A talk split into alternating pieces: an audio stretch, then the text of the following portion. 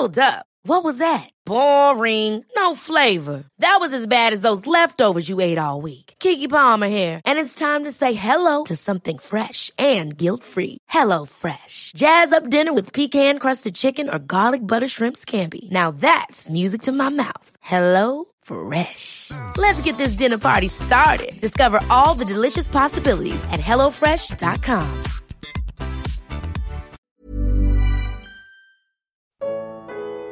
Porque nem todos os salvos irão para o céu. Efésios 1. Comentário de Mário Persona. Quando aqui esse, essa carta fala de eleitos e fala de predestinados, ou de predestinados e eleitos, é, é sempre bom lembrar que Deus tem dois povos. Deus tem um povo chamado Israel e Deus tem um povo chamado Igreja. Israel também foi escolhido por Deus. Uma nação formada por Deus com um determinado propósito. Mas quando nós lemos aqui, uh, no versículo, no versículo 11, uh, primeiro no versículo, onde que fala de eleitos? No versículo 4. Como também nos elegeu nele antes da fundação do mundo, para que fôssemos santos e irrepreensíveis diante dele em caridade ou amor. E depois ele vai falar depois, mais tarde, uh, fomos nos predestinou, havendo sido predestinados no versículo 11, eleitos em, em Cristo antes da fundação do mundo. Aqui já, aqui já revela uma coisa que às vezes passa despercebido. Que para nós termos sido eleitos nele, em Jesus Cristo, antes da fundação do mundo, ele já deveria existir antes da fundação do mundo, embora nós não existíssemos ainda, porque nós somos, seríamos eh, gerados por nossos pais muito tempo depois e de novo gerados por Deus depois de, da nossa geração natural. Mas ele nos elegeu nele, em Cristo, antes da fundação do mundo. E quando nós vamos lá para Mateus capítulo 25, no versículo 34, diz que dirá o rei aos que estiverem à sua direita: Vinde benditos de meu Pai, possuí por herança o reino que vos está preparado desde a fundação do mundo. Existem outras passagens também que falam dessa, dessa categoria uh, de pessoas escolhidas ou eleitas ou uh, privilegiadas desde a fundação do mundo. E é muito importante entender isso, porque quando nós entendemos isso, nós sabemos que existe uh, uma classe de pessoas que foi feita para esse mundo, para promessas dadas nesse mundo, para usufruir de bênçãos nesse mundo. Isso é Israel. E no Antigo Testamento está cheio disso. A gente vai encontrar lá muitas promessas, muitas bênçãos, muitas coisas maravilhosas que Deus prometeu para Israel e vão se cumprir. Embora muitos cristãos ah, misturem, achem que a igreja é um Israel 2.0, Israel já passou, não tem mais nada a ver. Não, Israel, todas as promessas que Deus fez no Antigo Testamento são literais. Normalmente as igrejas, as religiões católicas e protestantes fundamentalistas consideram tudo aquilo como simbólico. Então, quando fala Israel, fala, não, não é bem Israel, era só símbolo da igreja quando fala que vai dar, uh, herdar a, a, terra, não, não é a terra que vai herdar, vai herdar o céu.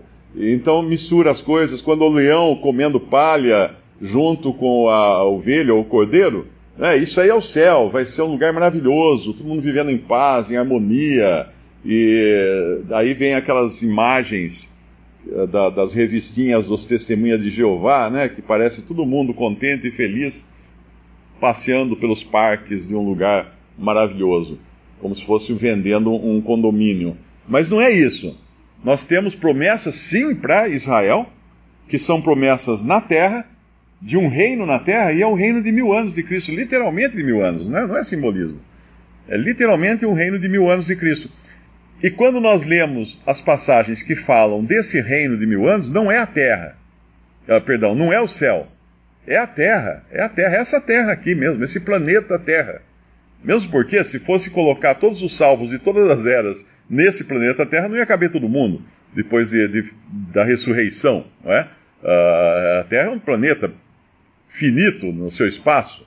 Então ela está falando de pessoas que foram escolhidas para viver na Terra. E Deus vai cumprir as suas promessas para Israel e para as nações gentias também, que andarem junto com Israel, forem beneficiadas, abençoadas com Israel na terra.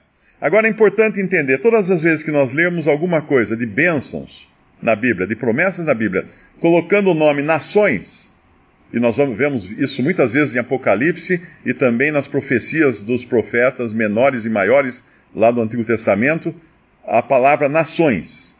Então entenda que todas as vezes que aparecerem nações, isso é terra. Isso é terra.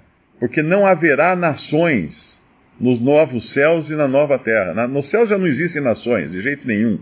Ninguém vai para o céu para ser brasileiro no céu.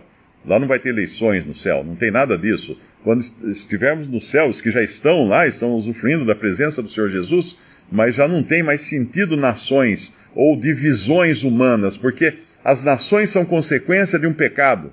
Nações são um juízo que Deus deu lá em Babel, quando os homens quiseram chegar ao céu, né, querendo uh, fazer um nome na terra, se tornarem importantes, Deus confundiu as línguas e ali foram formadas diferentes nações, diferentes povos. E essas nações vão continuar, vão entrar no milênio, no reino milenial de Cristo, como nações. As nações serão abençoadas no milênio, aquelas que estiverem junto com Israel, todas serão abençoadas juntamente com Israel no milênio, até que virão novos céus e nova terra dos quais a Bíblia não fala quase nada. Por que não fala quase nada? Porque é o estado eterno. A nossa mente foi feita para viver no tempo. Nós não conseguimos pensar eternamente. Nenhum de nós.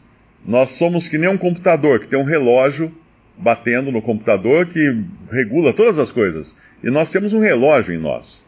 O nosso próprio coração é um relógio já, ele fica batendo. Nós, nós só pensamos em termos de ontem, hoje e amanhã. Começo, meio e fim. O nosso pensamento é linear. É impossível para o cérebro humano pensar de forma eterna, de, for, de forma extra-tempo. Isso não é, não é capacidade humana para isso. O nosso hardware não foi feito para isso. Ainda que a gente já tenha uh, essa posição agora na eternidade em Cristo, e isso já está lavrado para nós, nós não conseguimos entender ou pensar uh, eternamente, de forma eterna. Então haverá um momento do qual a Bíblia fala muito pouco, porque seria incapaz para a mente humana compreender, quando haverá novos céus e nova terra. Aí todas as coisas vão convergir em Cristo e tudo será perfeito, com a perfeição que a gente não consegue nem imaginar. Então, quando alguém lê alguma promessa feita no Antigo Testamento, de prosperidade, por exemplo, é muito comum hoje nas igrejas pentecostais e neopentecostais usarem mais o Novo Testamento, o Antigo Testamento do que o Novo Testamento, porque é tudo na base do uh, vai ter abundância, vai ter saúde, vai ficar rico, não vai faltar nada. Isso era feito para Israel, promessa feita para Israel que Deus vai cumprir ainda. Deus vai cumprir ainda naqueles que irão se converter após o arrebatamento da igreja e que irão viver na terra, conforme lhes foi prometido, Deus não vai falhar nas suas promessas, e irão viver na terra durante mil anos. Então é uma loucura para um cristão hoje querer se apropriar das promessas feitas a Israel, porque são promessas terrenas feitas a um povo terreno, um povo que teve começo, meio e fim na terra. É loucura um cristão querer usar essas promessas para a igreja ou para o cristão. São promessas terrenas. A nossa são de uma categoria muito superior. Tanto é que as bênçãos, no versículo 3 aqui de Efésios 1, é o bendito, bendito Deus e Pai de nosso Senhor Jesus Cristo, o qual nos abençoou com todas as bênçãos. Que todas as bênçãos são essas? Ah, riqueza, saúde, uh, poder, vencer nas eleições. Não.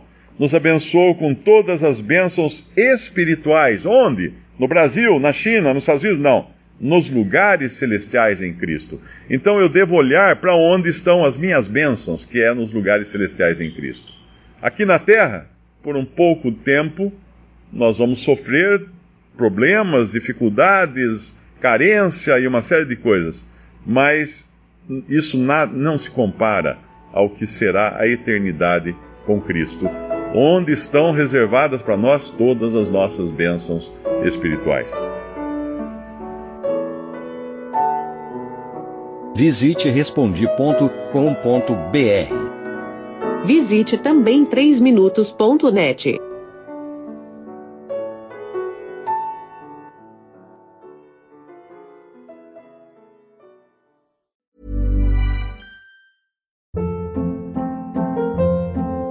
Hold up. What was that? Boring. No flavor. That was as bad as those leftovers you ate all week. Kiki Palmer here, and it's time to say hello to something fresh and guilt-free. Hello Fresh. Jazz up dinner with pecan-crusted chicken or garlic butter shrimp scampi. Now that's music to my mouth. Hello Fresh. Let's get this dinner party started. Discover all the delicious possibilities at hellofresh.com.